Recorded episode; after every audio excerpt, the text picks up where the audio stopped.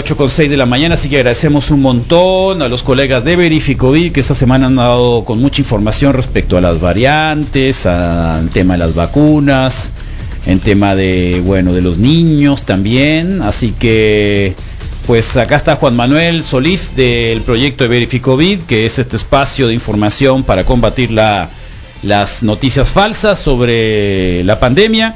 Así que muchas gracias. ¿Cómo andas, Juan Manuel? Bienvenido, buen día. Hola Carlos, bien, afortunadamente qué todo bueno, bien. Qué bueno, Juan Manuel. Pues eh, seguimos, eh, creo que hay información sobre todo sobre el tema del cambio de semáforo, ¿no? Sobre también esta variable que, o esta variante que anda circulando. Eh, bueno, pues eh, muchas cosas que creo que la, esta variable que apareció como interesante, que está apareció en Colombia, MU se llama.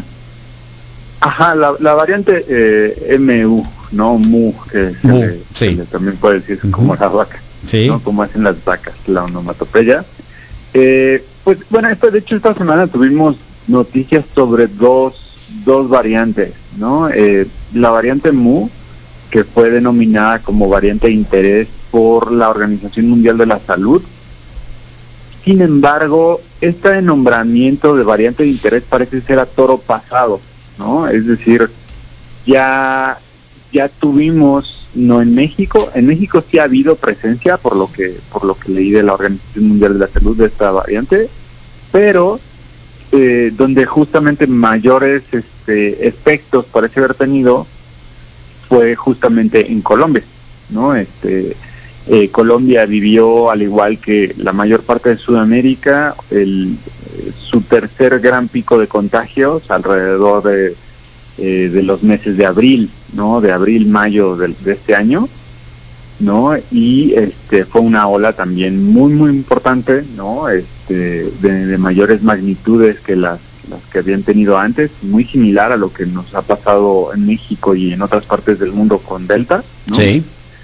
Eh, pero con una variante, en el caso de Colombia, no hablar de, de Brasil, porque Brasil la, la, la variante que dominaba y en el caso también de Chile la variante que dominaba era Gamma, por ejemplo, que era esta variante que, fue identificada por primera vez en Brasil.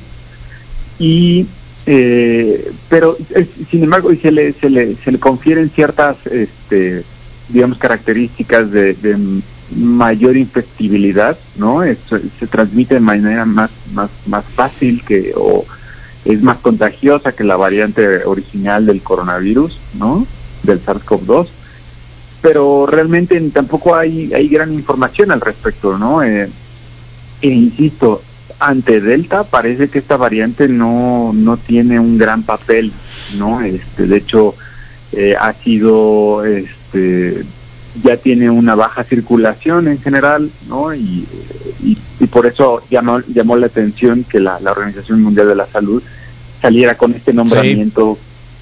Me, llama, me llama la atención, Juan Manuel, que habla sobre el escape de la inmunidad. Pues es que es, es justo, eh, en general eso es lo que se preocupa, es Sí. lo que preocupa más sobre las variantes, ¿no? La posibilidad de que exista un escape de inmunidad, pero la, la realidad es que es poco probable que, esto sea total, es muy poco probable, porque literalmente si un si el virus tuviera la, la capacidad por completa de evadir el sistema inmune, significa que ya cambió tanto que es poco probable incluso que se pueda acoplar de la misma manera a, las células. Ahí hay, un- hay unos argumentos muy interesantes al respecto. Entonces, puede tener cierto tipo de escape, ¿no? Al, como lo hace Delta, en el sentido, Delta tiene un, un, un escape que le permite sobre todo evadir la respuesta, ¿no? De, de, la, de las vacunas, ¿no? De la inmunidad natural, pero este no para las formas graves, es decir, las vacunas siguen siendo muy efectivas ¿no? Claro, claro. en el mundo real para, para, para frenarlo. Es más o menos lo mismo.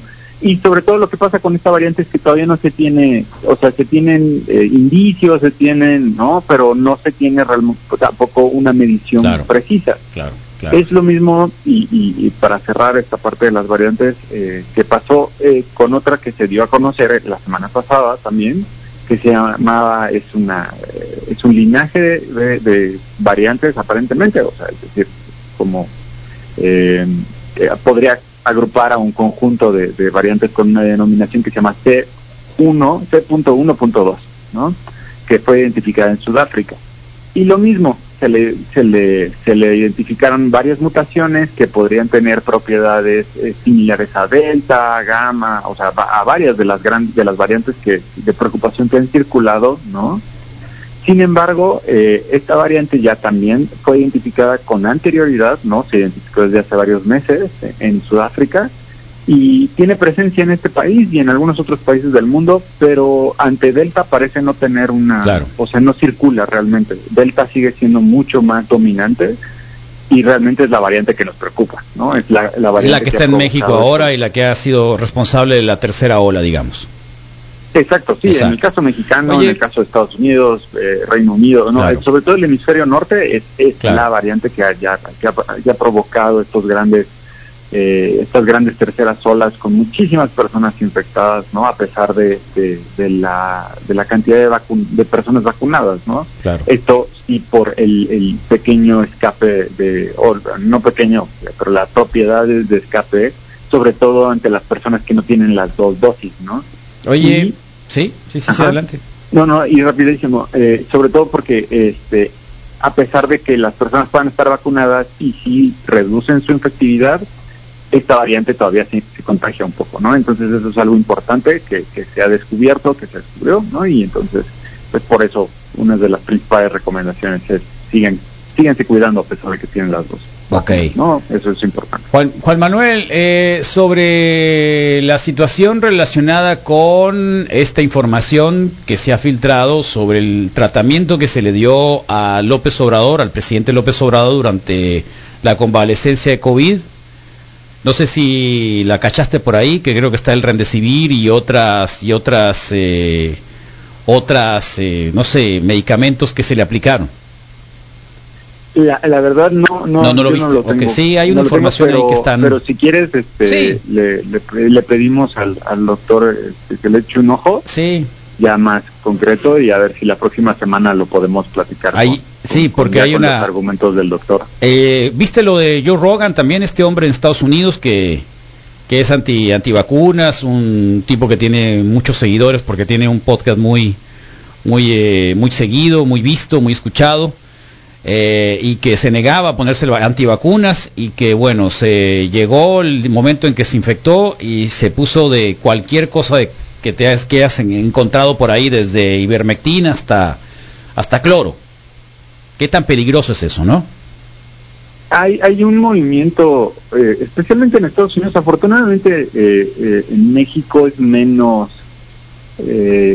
parece, parece, pareciera menos, este, menos ideológico, es decir, menos vinculado a estos valores de libertad, de, ¿no? Eh, muy, muy, muy del Partido Republicano y de los libertarianos en Estados Unidos, ¿no? Eh, pero existe un consumo de ivermectina, no todavía, desafortunadamente este es un antiparasitario, o sea, vamos a recordarle a la gente, la ivermectina es un antiparasitario que se utiliza para ganado, ¿no? Y eh, ¿de dónde sale o de dónde surge la idea de que se puede utilizar para, para tratar el COVID-19? de unos estudios muy viejos ya, en el sentido de, eh, estoy pensando viejos en el principio de la pandemia, que se hicieron en Australia, que demostraban que in vitro, es decir, en el tubito de laboratorio, eh, podía inactivar al virus, la ivermectina, ¿no? Sin embargo, eh, esto no ha demostrado ser así en la en el cuerpo humano, ¿no? ¿Por qué? Pues porque hay una diferencia sustancial entre lo que pasa en, en un tubito muy controlado, ¿no? En, en un laboratorio, a lo que nos lo que pasa en nuestro organismo con un montón de cosas interactuando entre sí tejidos etcétera muchas cosas no entonces desafortunadamente eh, la ivermectina ha sido utilizada de manera generalizada en, México no de hecho todavía es muy común este y, nos pasaba mucho al principio de la, de la, de la, de la pandemia que estábamos que recibíamos los videos de los médicos de un médico que recomendaba su combo de ivermectina más, más acitromicina, ¿no? justo muy, muy parecido a lo que se dio con la cloroquina, ¿no? Con, con el plaquenil, ¿no? Famoso, que son, que son medicamentos, el plaquenil está dedicado para tratar a otras, a, personas con una enfermedad autoinmune, ¿no? Este, eh, como la artritis. Entonces, no son tratamientos que cuenten con base científica y que tampoco, eh, justamente porque no se sabe qué, qué dosis se requeriría, ¿no? O, porque no se ha comprobado que funcione siquiera, entonces no se pueden recomendar dosis y en el caso de la ivermectina ni siquiera se recomienda este para el consumo humano de manera generalizada, o sea, tiene casos muy específicos, ¿no? Claro, claro. En Estados Unidos ha empezado a surgir una, un montón de información sobre que ante la escasez de la ivermectina comercializada para personas, que es una ivermectina mucho menor en menor concentración, lo que ha estado haciendo la gente es comprar la pasta de la ivermectina que le dan a los caballos y a las ovejas. Uy, uy, uy. Con grado veterinario, pues. Exacto, para grado, veterinario. Bueno, para ponernos en una en una razón, digamos, es decir, una medida, ¿cuánto pesa un caballo en relación a una persona? Claro. ¿No? Entonces, ¿cuánta puede consumir? Es muy peligroso, pues, finalmente es muy peligroso este tipo, muy tipo, muy peligroso. Oye, nos está preguntando, sí, adelante. nada más rapidísimo, hay que hay que tener mucho cuidado sobre este tipo de información que circula muy fácil desde Estados Unidos para México, ¿no? En estos grandes, porque los he visto grandísimos grupos de personas que toman ivermectina, ¿no? Y de este tipo de, eh, de comentaristas, ¿no? Muy vinculados al Partido Republicano y no solamente al Partido Republicano, especialmente a Trump, ¿no? Que este siguen promoviendo la idea de que las vacunas no sirven y de que hay que tomar otras cosas, ¿no? Y estas pues realmente pueden tener efectos graves en nuestra salud. Sí, yo tengo un caso eh, muy cercano también con unos familiares, eh, al grado de decir que no, como no existe, no lo vamos a llevar al hospital. ¿eh? Prácticamente, prácticamente fue ya cuando no tenía momento de respirar, lo tuvieron que internar, pero era así, es la idea, tan así tan convencidos de que es una mentira que ni siquiera llevarlos al hospital cuando casi están convalecientes. Pero bueno, es otra cosa. Eh, nos están preguntando ahorita sobre los vacunados en la frontera con la Janssen y que en realidad no aparece dentro del esquema de vacunación, que sí que pueden hacer. ¿Tú no has sabido nada de eso? De, no aparecen con el no esquema de vacunación, es, lo que decir, con, para el certificado. Exactamente, es lo que nos están eh, dando a conocer ahorita mucha gente que se vacunó acá en la frontera dicen, pero estoy buscando mi certificado y como no, la Janssen no está habilitada, este, yo les dije, bueno, es una muy buena pregunta que habría que hacerle en algún momento a las autoridades de salud.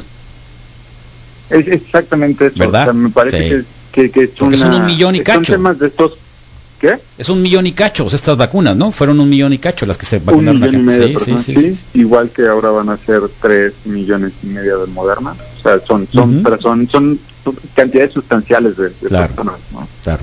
Entonces, habría que, preguntar, eh, sí, a las autoridades de salud, ¿no? Y, sobre todo, aquí es donde, y, yo sé que esta opinión puede ser un poco impopular en algunos sectores de la población, aquí es donde nos hace falta las conferencias de la Secretaría de Salud, porque realmente desde que desde que ya no hay estas conferencias, se ha perdido este canal para, para preguntar este tipo de cosas que son mucho más, diría yo, de la vida cotidiana. Públicas, sí, muy públicas, así es, tal cual. Y que son de importancia pública, Entonces sí hay que, hay, que preguntar a las autoridades, este, hay que pedir como se ha hecho y como durante, o sea, se exigió mucho tiempo para que, o, digamos de manera muy fuerte, muy importante que, que, se corrigieran los problemas de la página de vacunación, ¿no? Y ahora ya en la, en la actualidad funciona en general bien, ¿no? Bastante bien. Y pues es lo mismo. Ahora que queremos un certificado, queremos certificado para todas las personas que somos. Ahora, eh, Juan Manuel, estamos conversando con Juan Manuel Solís, que es periodista, editor de este gran esfuerzo que inició justo con la pandemia, con el inicio de la pandemia, que se llama Verificovid. La información que nosotros proporcionamos también en un audio todos los días es de ellos. Eh, Juan Manuel, el certificado, eh, hay, gente que está muy preocupada por él. Hasta ahora no es obligatorio para nadie, ¿no? Es simple sencillamente un documento para tener un registro de que ya estoy vacunado, pero no, te, no, no tendrías que estar obligado en ninguna circunstancia a tenerlo como tal. Sí, no, es, es una, eh, digamos, este documento surge para, como, con la intención de que las personas que necesitaran demostrar ante sobre todo autoridades de otros países, ¿no? que estaban vacunadas, pues puedan demostrarlo a través de un documento oficial, ¿no? de gobierno.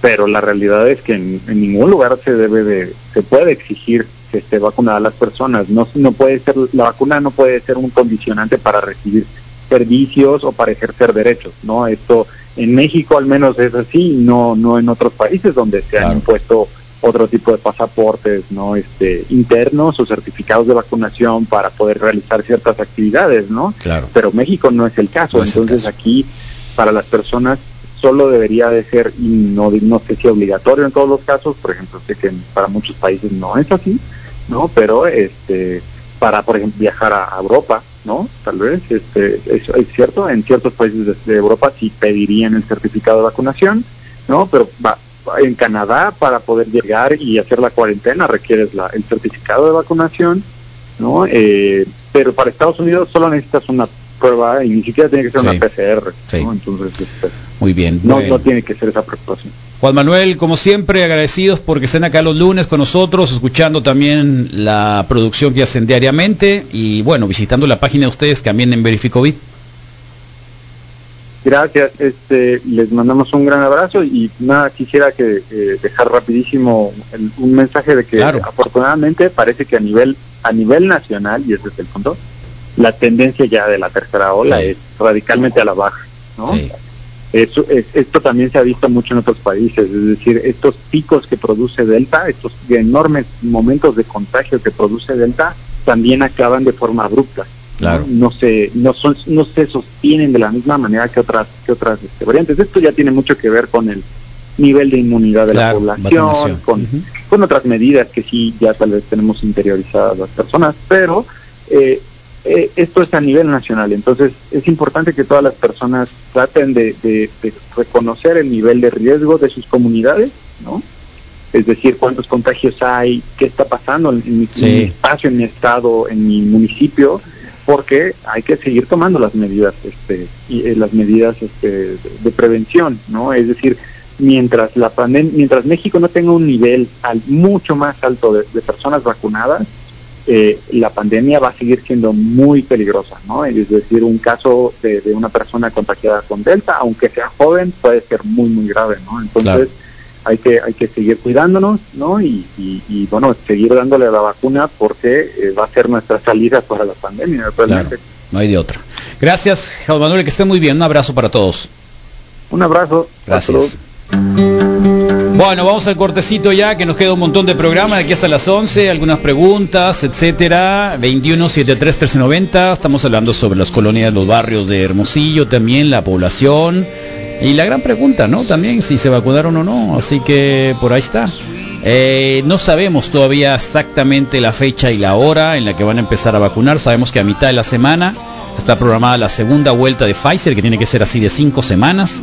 Así que creeríamos que tendría que ser entre el jueves y el viernes, cuando se daría esta, esta vacuna. Igual vamos a tenerlos informados al respecto, porque vienen estos colegas, estos muchachos de 30 y tanto, no, de 18 a 30, 18 a 30 años, quienes son los que más tuvieron concurrencia para la vacuna. Regresamos después de escuchar a Vichy.